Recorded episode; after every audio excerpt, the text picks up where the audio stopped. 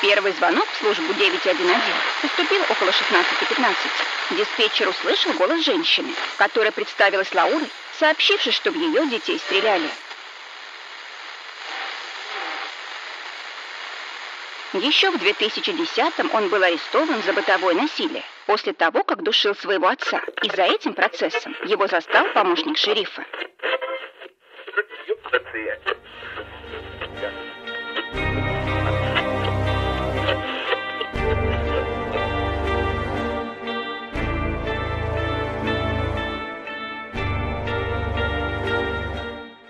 Сегодняшняя история совершенно прозрачна в отношении личности преступника. Скажу больше, он, совершив злодеяние, помноженное на три, просто сел на скамейку в ожидании полиции. Все предельно просто и сложно одновременно, поэтому в процессе изучения данного материала у меня возникло много вопросов, которые я бы хотел озвучить в ходе своего повествования. Это произошло в четверг, 15 июня 2023 года в 16 часов. Всегда тихий и спокойный, да что уж там, девственный городок Нью-Ричмонд, штат Огайо, с населением всего в 2800 человек. Да как его вообще можно называть городком, когда Урюпинск больше него более чем в 10 раз? Но не будем отвлекаться, городишко, в котором никогда ничего серьезного не происходило, внезапно потерял этот свой невинный статус. И вот как это случилось.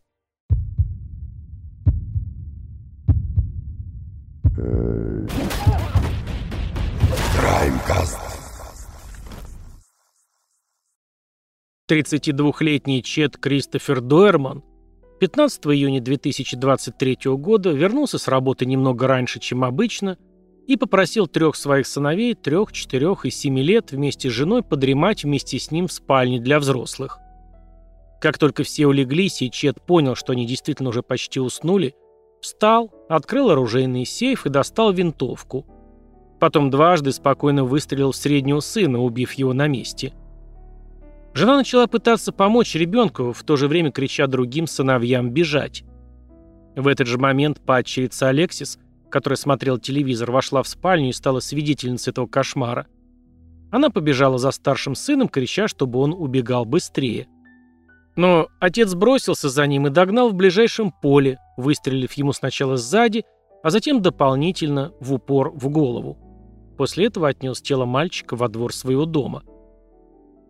Алексия заскочила в дом, схватила младшего и помчалась к дороге. Но бдительный папаша заметил это, догнал, нацелил на нее винтовку, сказав ей положить брата. Он попытался выстрелить, но у него закончились патроны. Мальчишка бросился к матери, которая была во дворе, пытаясь оказать помощь старшему сыну. Алексис удалось выскочить со двора. Тем временем Чет Дуэрман вошел внутрь и вынес тело среднего сына из спальни, положив его во дворе. Затем пытался отобрать младшего сына у жены, при этом укусив ее. Когда она пытался отобрать у Чеда винтовку, Дуэрман выстрелил, ранив ее в руку. Она выронила сына, которому Дуэрман тут же выстрелил в голову. Затем отец года положил тело своего младшего сына рядом с его братьями во дворе и сел на боковом крыльце дома, наблюдая, как его жена пытается реанимировать мальчиков, пока не прибыла полиция. На кадрах с нательной камеры помощника шерифа слышны слова Чеда Дуэрмана «Я сделал это! Отведите меня в тюрьму!» Чед Кристофер Дуэрман и его жена Лаура жили в квартале 1900 по улице Лорел Линдел Роуд в этом небольшом тихом городе на берегу реки Огайо, расположенном примерно в 50 километрах к юго-востоку от Цинциннати. Они жили в скромном доме, Лаура была матерью-домохозяйкой, а Чет – отцом-кормильцем. Друзья и родственники отмечали, что Лаура была очень близка со своими детьми и совершенно души не чаяла во всех троих сыновьях. Их звали Хантером, Клейтоном и Чейзом. Мальчишки были неразлучны, всегда играли вместе и поддерживали друг друга. Тренер старшего сына по бейсболу ласково называл их «маленькой стайкой», и говорил, что все трое были милыми, веселыми и заботились друг о друге. Их объединяли не только любовь к бейсболу, но и настоящая забота друг о друге. Почему же случилась ужасная трагедия в такой, казалось бы, с первого взгляда положительной семье? Первый звонок в службу 911 поступил около 16.15. Диспетчер услышал голос женщины, которая представилась Лаурой, сообщившей, что в ее детей стреляли. В это же самое время проезжавшая по улице женщина увидела девочку-подростка с длинными светлыми волосами, которая бежала по улице с маленькой черной собачкой в руках и отчаянно кричала. Она направлялась к расположенной неподалеку пожарной части. Это была та самая 14-летняя падчерица Чеда, Алексис. Когда женщина остановила автомобиль, чтобы узнать, в чем дело, девушка закричала, что ее отчим убивает всех в доме. Взволнованная дама попыталась усадить испуганного подростка в свою машину, но та отказалась, ответив, что не хочет далеко отходить от семьи.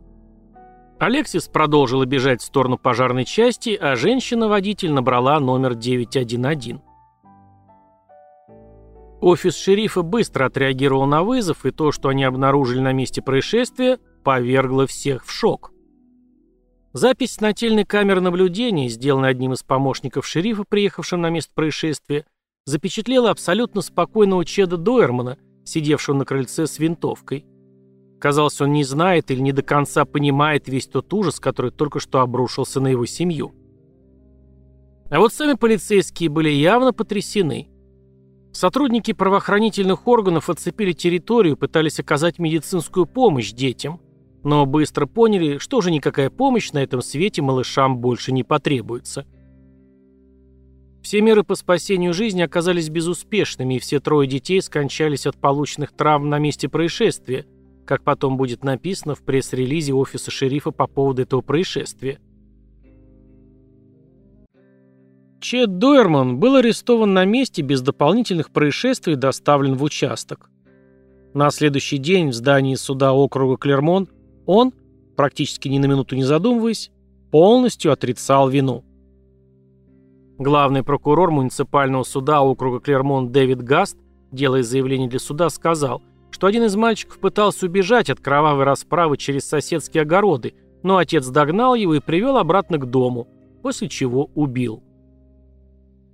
В акте непостижимой жестокости отец, который стоит перед вами, выстроил в ряд своих трех маленьких мальчиков и казнил их в своем собственном доме из винтовки, сказал он судье Джейсону Нагелю. Чет сообщил следователям, что планировал убийство около трех месяцев, а несколько ночей перед самой трагедией не спал, потому что мысли о предстоящем убийстве были слишком тяжелыми для него. Как вы считаете, true crime эксперты, что значит начать планировать убийство? Не какого-то, скажем, условного обидчика, а собственных детей. Начать думать об убийстве сыновей именно с какого-то определенного дня? Если да, то почему? Почему он принял именно такое решение? Что послужило триггером к появлению таких мыслей? Другие методы воспитания у него закончились? Возникали ли у него сомнения в этот период раздумий? Известно, что Чет иногда помогал тренеру бейсбольной команды своего сына тренировать детей.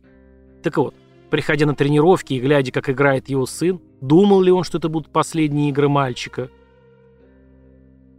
Единственное, что достоверно известно о ходе подготовки к убийству, так это то, что Чет Дойерман официально на свое имя купил винтовку Марлин модель HC-22. Это ружье, часто применяемое для охоты на белок и других мелких животных. За три дня до убийства Дойерман сменил фотографию в своем профиле на Facebook на изображение трех своих маленьких сыновей. Кроме того, за последнее время он разместил несколько своих фотографий с мальчиками, на одной из которых счастливый папаша и трое его сыновей показывают большой палец вверх. Сейчас, оглядываясь назад, это выглядит зловеще. Интересно, когда делался этот снимок и позднее, когда выкладывался, было ли это для Чеда кусочком пазла в планировании последующего убийства? Отец Чеда, Кит Дойерман, отзывается о своем сыне в положительном ключе, как о хорошем отце, который любил своих детей, но впечатление портят рассказы друзей и соседей, которые оказываются не столь радужными. Джим Ким Кеннон, сосед семьи Дойерманов, заявил в интервью, что Чед всегда плохо обращался с женой и детьми. Он был злой каждый день, не было и дня, чтобы он не кричал на свою жену и детей. Однако в службу защиты детей округа Клермонт никаких обращений, запросов, жалоб или звонков, касающихся конкретно Чеда Дуэрмана или его адреса места жительства не поступало, хотя один из соседей сказал, что видел, как однажды чем-то разгневанный Чед швырнул двух детей во дворе. Друзья Чеда Дуэрмана знали о его непостоянстве – у него был сложный характер, очень тяжелый, говорит друг Дойермана Марк Холланд. Он всегда был бомбой, готовый взорваться.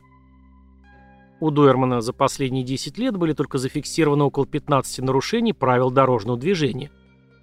Зато оказалось, что в 2010 году он был арестован за бытовое насилие после того, как душил своего отца, и за этим процессом его застал помощник шерифа. Обвинение было снято 26 августа 2010 года, после того, как потерпевший не выдвинул никаких претензий. Сейчас же Кит Дуэрман утверждает, что это было просто недоразумение. Очень странная ситуация, но узнать больше подробностей о ней не удалось. Кстати, отец Чеда, Кит, никак не комментирует случившуюся трагедию. Он говорит, что совершенно не представляет, с чем это может быть связано. Алексис рассказала полиции, что за несколько месяцев до убийства ее мать сказала Чеду, что если он будет продолжать пить и создавать проблемы с соседями из-за своего пьянства, то она с ним все-таки разведется. Возможно, что и это послужило триггером для дальнейших событий. Вполне может быть, что Дуэрман испытывал настолько огромную ярость по отношению к своей жене, распирающую его изнутри, что использовал собственных детей в качестве оружия против нее. Он не стал убивать именно ее – Чет, зная, как мать близка со своими сыновьями, казнил их у нее на глазах. Он хотел, чтобы она стала свидетелем этих убийств и прожила их разрушительные последствия. Были версии, что после совершенных убийств Чет хотел покончить с собой, но не успел из-за приезда полиции. На мой взгляд, это странная версия. Во-первых, отец Чеда, 59-летний Кит Дуэрман, утверждает, что у его сына не было психических заболеваний, несмотря на некоторые проблемы с алкоголем. Офицеры, производившие арест, подтвердили, что Чет был абсолютно трезв. Во-вторых, логичный вопрос. Сколько времени нужно, чтобы приставить оружие к виску или положить в рот и выстрелить? То есть Чет убил троих детей, ранил жену за несколько минут, а избавить этот мир от себя не успел. Согласитесь, что это маловероятно. Чет Дуэрман находится в тюрьме под залогом в 20 миллионов долларов – самым крупным из когда-либо назначенных в округе Клермонт.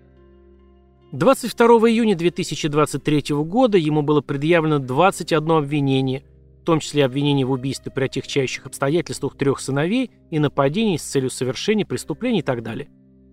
Уже определено, что Чет Кристофер Дуэрман предстанет перед судом присяжных из числа своих земляков в округе Клермонт в период с 8 июля по 2 августа 2024 года. Ко всей этой жуткой истории, как нельзя кстати, подходит работа психолога Филиппа Резника, который вывел пять мотивов для описания родителей, обвиняемых в филициде. Филицид – это преднамеренное убийство родителями своих детей. Так вот, специалист по судебной психологии доктор Резник выделяет такие пять мотивов. Жестокое обращение со смертельным исходом. Смерть является продолжением жестокого обращения с ребенком или отсутствие заботы о нем. Избавление от нежелательного ребенка – Наиболее часто встречается у новорожденных или детей до года. Месть партнера, как расплата за супружеский конфликт и или расставание. Психоз. Родитель бредит и убивает ребенка при наличии тяжелых психических расстройств. Альтруистический мотив. Родитель действует на основании своего искаженного убеждения, что ребенку будет лучше умереть, часто из-за своих суицидальных настроений или непосильного финансового давления – и хотя эти мотивы он выделил еще в конце 60-х годов, они остаются актуальными и в сегодняшних условиях. Несмотря на то, что отцы по статистике так же часто убивают детей, как и матери, большинство исследований этих преступлений традиционно посвящено матерям. Кстати, несколько таких громких дел как раз показано в свежем сериале производства США «Женщины в камере смертников», который, как и другие новинки, можно посмотреть на моем канале на Boosty за совершенно смешной прайс. Исследование психики родителей убийц, проведенное совсем недавно, в 2022 году, говорит, Чувство утраты социальной идентичности и гнев, испытываемый партнером убийцы, превращаются во всепоглощающую, ослепляющую ярость, которая становится всеохватывающей. Партнер убийца, склонный к контролю обвинению, приходит в ярость от испытываемой им внутренней боли. Ослепляющий гнев, который в некоторых случаях описывается как нарциссическая ярость, вызван крайним эмоциональным расстройством.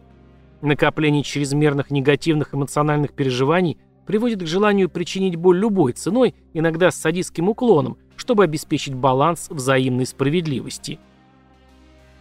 Другими словами, возьмите контролирующего партнера, который все свои проблемы сваливает на других, добавьте к этому нарастающие проблемы в браке и угрозу расставания, и вы получите родителя, Настолько ослепленного своими эмоциями, что его дети перестанут быть людьми, они станут пешками в его руках.